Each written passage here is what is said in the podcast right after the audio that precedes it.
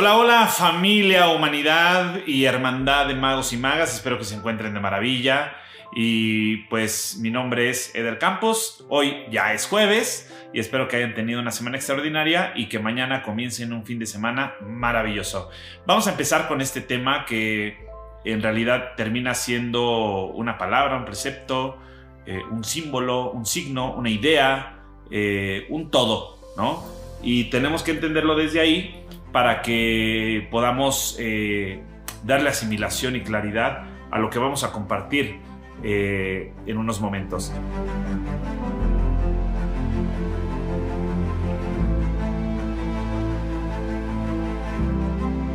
Y para entrar en contexto, antes de, comenzar con, el tema como tal, eh, primero es importante que para tener mayor contexto de esto, los invito a que lean o que vayan a, estudiar acerca de los indios Hopi, eh, que lean un poquito más sobre el tema de la vida de Einstein, ¿no? Y es eh, de dónde es que aprendió todo lo que él empezó a, compartir y a deducir, las hermenéuticas que realizó en sus investigaciones, etcétera. Y sobre la cuestión de la psicolingüística, eh, del psicoanálisis y de la estructura del lenguaje como lingüística básica, y de algunos lingüistas, en particular de un lingüista muy famoso llamado Benjamin Wolf. Entonces, pues bueno, vamos a empezar con este tema de Tunatya. Eh, historiográficamente vamos a hablar que en 1931, algo que hizo de primeridad eh, el, Albert Einstein al llegar a, los Estados Unidos, a esta zona eh, de Arizona, que es en donde están establecidos los indios Hopi, eh, fue a hacer este, este viaje a, esa, a, ese, a ese lugar, a esa reserva de, los Hopi. Y es, eh, realiza una visita histórica eh, que hoy en día tiene mucha información desvirtuada o hay mucha desinformación acerca de esa visita de Einstein con los Hopi que no podemos determinar y ni siquiera me atrevería a aseverar como que eh, estuvo ahí tanto tiempo y aprendió de manera particular esto, porque no, o sea, tiene, tiene una historiografía bastante desconocida eh, aún hoy en día, ¿no? Lo que sí se sabe y lo que sí tenemos claro es que tenía un interés ineludible por este tema de las, eh, de las culturas ancestrales y que al igual que su preferencia por las lecturas esotéricas, por lecturas iniciáticas, etcétera, ¿no? Entonces, en la década de los años 60, una, bueno, su sobrina, no recuerdo el, nombre de la sobrina, pero declara justamente eh, que ella tenía conocimiento eh, y, decía que su tío, en este caso Einstein, eh, siempre tenía una copia de la doctrina secreta de eh, Madame Blavatsky, no sé si es Madame Blavatsky o Madame Blavatsky, ¿no? O sea, en uno de esos términos, no sé cómo se pronuncia, eh, pero que siempre tenía esta, esta copia de la doctrina secreta de Madame, ¿no? En su escritorio, siempre la, tenía ahí. Entonces, la pregunta aquí sería, ¿quiénes son los Hopi, ¿no? ¿Y por qué tanto interés de Einstein en, eh, en esta comunidad, ¿no? En esta, eh, en esta reserva de los, eh, de los Hopi y particularmente en su propia cultura y en su propia percepción. Entonces, los Hopi en realidad terminan siendo un, un pueblo indígena, no sé si americano o norteamericano, no sé cómo se diga porque están en los Estados Unidos, pero que tienen raíces aztecas. ¿sí? O sea, tienen raíces aztecas. Eh, y del centro de, Estados Unidos y cuyos orígenes y tradiciones se van perdiendo eh, a lo largo del paso del tiempo, llegando incluso a la prehistoria, ¿no? O sea, llegando incluso como que ya quedaron olvidados. En la actualidad es un pueblo pequeño, alrededor de unos 10, 12 mil habitantes, que habitan en esas reservas indígenas del estado de Arizona que les comentaba hace un momento. Albert Einstein se interesa en este pueblo por su extraordinaria forma de concebir el mundo y los Hopi no tienen una noción o intuición general del tiempo como un continuo transcurre uniformemente y en el que todo lo existente en el universo avanza como a un mismo ritmo, como a un mismo, a un mismo ritmo y periodo, a un mismo paso, ¿sí? Un movimiento que avanza hacia un futuro, atravesando un presente y procedente de un pasado. Entonces, dicho de otro modo, carecen de una concepción en la que el observador es trasladado constantemente por la corriente de tiempo, alejándolo del pasado y desplazándolo hacia un futuro. ¿No? Entonces, cuando vemos esto, eh, hay otro personaje del cual les comenté hace un momento, este, este famoso lingüista, Benjamin Lee Worf, eh, también norteamericano, eh, y que también otros pensadores posteriores a Benjamin Lee Worf concluyeron que justamente el lenguaje y este, el lenguaje, el pensamiento y realidad están íntimamente relacionados conformando el centro de la cosmovisión específica de cada cultura. Y así la cultura Hopi, expandiendo su propia metafísica a través de su particular lenguaje, vive y desarrolla un mundo que no contiene palabras, eh, ni formas gramaticales, ni construcciones o expresiones para referirse directamente a lo que nosotros llamaríamos tiempo. Es decir, no contiene expresiones para conceptos tales como pasado, presente y futuro, ¿sí? Duración en, general. Entonces, eh, de aquí es que el, es algo ya muy sabido. Hay algunas personas, eh, yo no, no, me atrevería a aseverarlo como tal, pero hay algunos otros que, de que en realidad el hecho de, de la teoría de Einstein como tiempo-espacio es una teoría que eh, surge a partir de la, de la cosmovisión de los copy en relación al tiempo. Entonces, eh, ya hay dos, tres personas que han hablado de esto. Eh, Parise, pues también habla mucho de, este, de este tipo de, de cuestiones de, lo, de, las investigaciones de 30 años que, que, este psicoanalista también ha realizado. Y entonces, cuando lo escuché de él, me pareció muy interesante porque tiene mucho sentido, ¿sí? Tiene mucho sentido el hecho de que alguien que, fue a aprender de los indios Hopi, eh, en, este sentido de decir, claro, o sea, no, hay una, no, hay un, no hay una traducción como tal de lo que es tiempo para los Hopi y entonces lo más cercano que pudimos haber tenido en, lo que ellos pueden concebir como el, tiempo o esa, eh, o esa visión cosmogónica de, la relación de, duración de pasado, presente, futuro, etcétera, pues bueno, se tradujo a, la teoría de Einstein de, la relatividad, ¿no? Del tiempo-espacio. Entonces, pero ¿cómo explicaban entonces los Hopi el tiempo? Para, para un Hopi, para un indio Hopi, el tiempo se asimila al espacio. ¿Ven cómo viene con la cuestión del tiempo-espacio?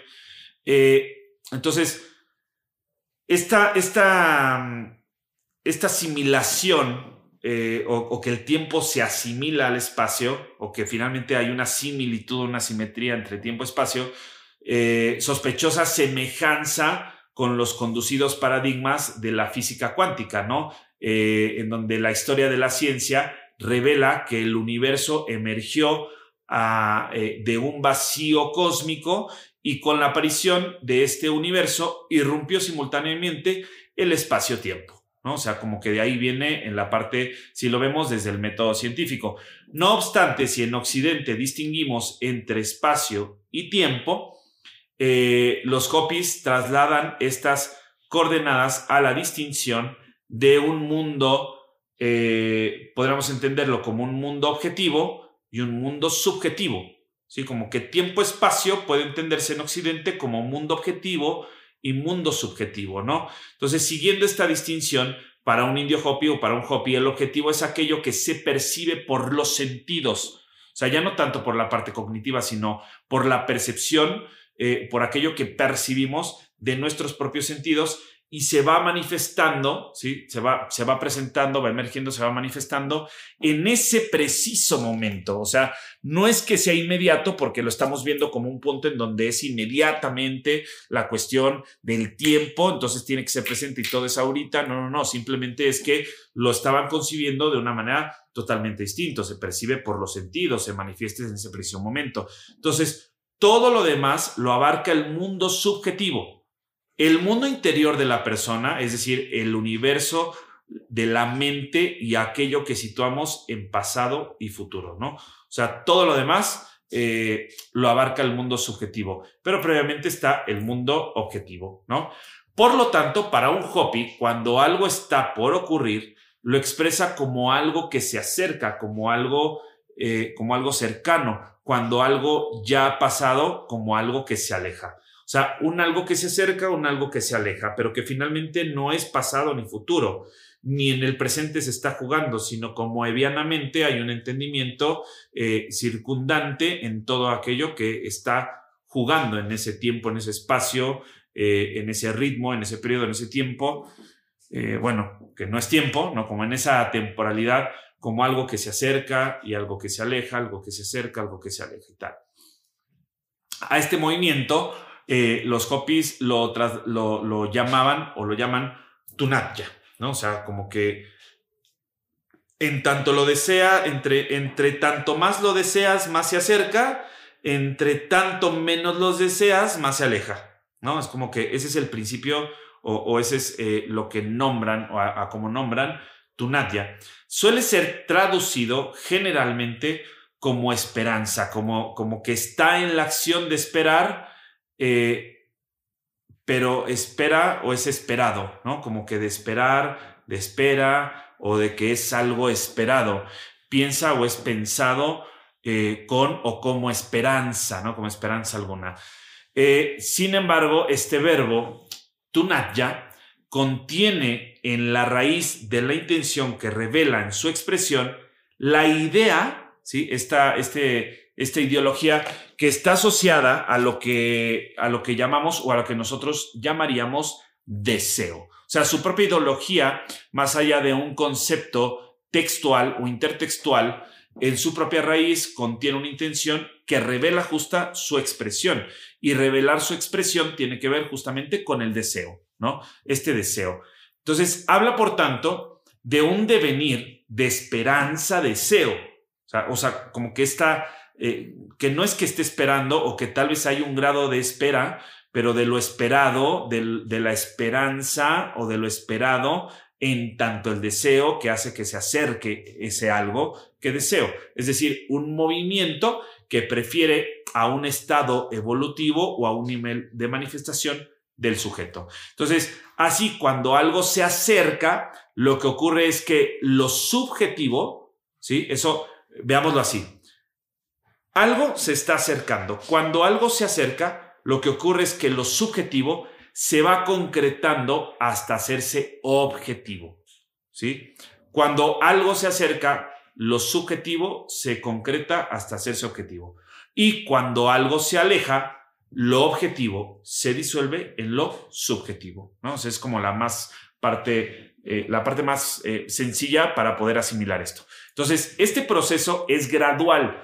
Y a medida que un suceso se va hundiendo en el pasado, lo único que va haciendo es que va perdiendo objetividad hasta hacerse totalmente subjetivo y en cierto modo borroso y por ello menos real, ¿no? Y menos palpable o, o menos acercado justamente hacia la realidad. Entonces, la distancia como tal tampoco se expresa en términos absolutos, sino en función del esfuerzo y la complejidad que supone ir de un punto a otro, ¿no? En el traslado eh, justamente de ese algo. Entonces, es un pensamiento pragmático donde la trayectoria descrita por las fuerzas requeridas eh, son determinadas por las fuerzas necesarias para poder eh, justamente realizarlo. Entonces, por lo tanto, un Hopi, cuando hablas o, o, tuviéramos la oportunidad de hablar con un indio Hopi, un Hopi no podría concebir en su lenguaje o en su estructura eh, ciertos preceptos eh, o, expresiones como dentro de un tiempo determinado eh, voy a lograr algo, ¿no? O sea, como dentro de tantos años termino una carrera o dentro de seis meses termino un proyecto.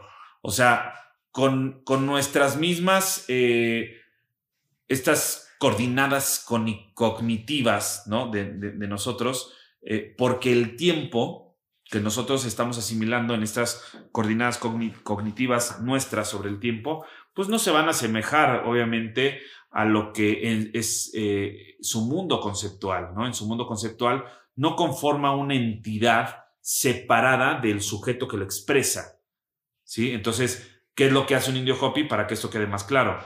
Un indio Hopi, aplicando el concepto de Tunatya y siguiendo los ejemplos anteriores de, de los años para terminar una carrera o de los meses para terminar un proyecto, eh, ellos dirían como dentro de cuánto deseo terminarás la carrera o dentro de cuánto deseo terminarás el proyecto. O sea, no hay un punto fijo. O sea, en este mundo en que vamos perdiendo día a día eh, el rumbo de nuestra verdadera vitalidad, que ya aprendimos muy pronto a separar los espacios del hacer y los espacios del ser, que finalmente termina siendo ese eh, ese sentido como tal, el eje del tiempo-espacio, este eje de tiempo-espacio indivisible, quedó perpetuado en un sueño de imposible acceso. ¿sí? Este sueño de imposible acceso es no tengo tiempo para atender a mi familia, mi proyecto, mi desarrollo, mi persona, mi sueño. Tunatya nos abre la mirada, o sea, este, no tengo tiempo para atender a mi familia, no tengo tiempo para mi proyecto, no tengo tiempo para mi desarrollo, no tengo tiempo para mi persona, no tengo tiempo para cumplir mis sueños, no tengo tiempo, ta, ta, ta, ta, ta, ta, ta, ta, ta, ta, no tengo tiempo para nada, ya. Entonces, ya nos abre la mirada a una nueva dirección, a una nueva posibilidad, ¿no? Lanzándonos a un universo completamente interno este universo interno que señala grietas en ese muro en el que todo pareciera estar escrito, por ahí está, pero nos obliga a ir adentro, a lo profundo, porque ya no es cuestión de vanos intentos de manejar forzadamente el tiempo, sino de despertar y elevar ese deseo, el cual va a dirigir convenientemente la corriente del tiempo en la dirección adecuada, para que solamente así el sentido profundo queda preservado siempre en cualquier lugar, porque el sentido de la dónde se revela en el sentido del por dónde. Tiempo, espacio, es algo que se acerca, es algo que se aleja, en tanto yo deseo o dejo de desear eso que quiero, ¿no? Y que claro que nos obliga a hacer una alineación entre el yo y el ello, ¿no? O sea, como que entre el ello por lo que deseo y el yo por lo que quiero y alinear justamente este sentido de si realmente eso que deseo es lo que quiero, porque entre mayor deseo, ya entenderé que no es dentro de cuánto tiempo voy a lograr eso, sino dentro de cuánto deseo eso. Y pues bueno, esto era lo que quería compartirles acerca de eh, esta palabra que a mí me ha acompañado y que me parece maravilloso entenderlo, más para todos los que estamos inmersos en estos temas de manifestaciones, de mandatos, de eh, ordenarle al universo, de la relación que tenemos con el universo, de verlo más de una manera, sí, con un pensamiento crítico, eh, hablando de una realidad subjetiva, pero también con la capacidad eh, de como niños con esa inocencia poder crear a través de nuestros propios deseos unidos con, con la conciencia plena de si realmente eh, quiero eso que yo estoy deseando y si no, quién está deseando por mí o quién está queriendo por mí para poder constituir eso que creo o eso que quiero crear como realidad propia. Así es que te mando un fuerte abrazo y recuerda picarle a todos los botones.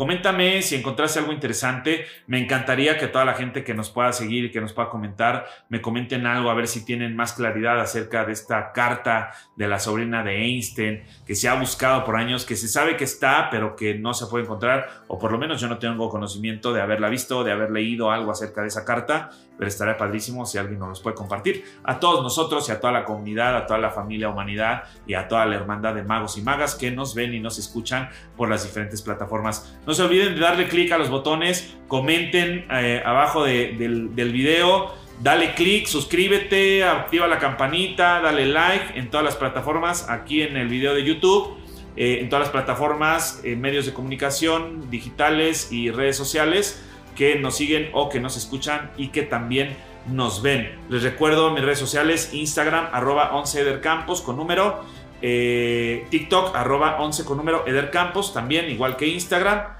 Y el canal de YouTube, recuérdense, simplemente Eder Campos, tal cual. Así es que nos vemos el próximo jueves. Les mando un fuerte abrazo, mucho amor, muchas bendiciones y que la magia los acompañe. Recuerden, dentro de cuánto desean eso, tu Natya.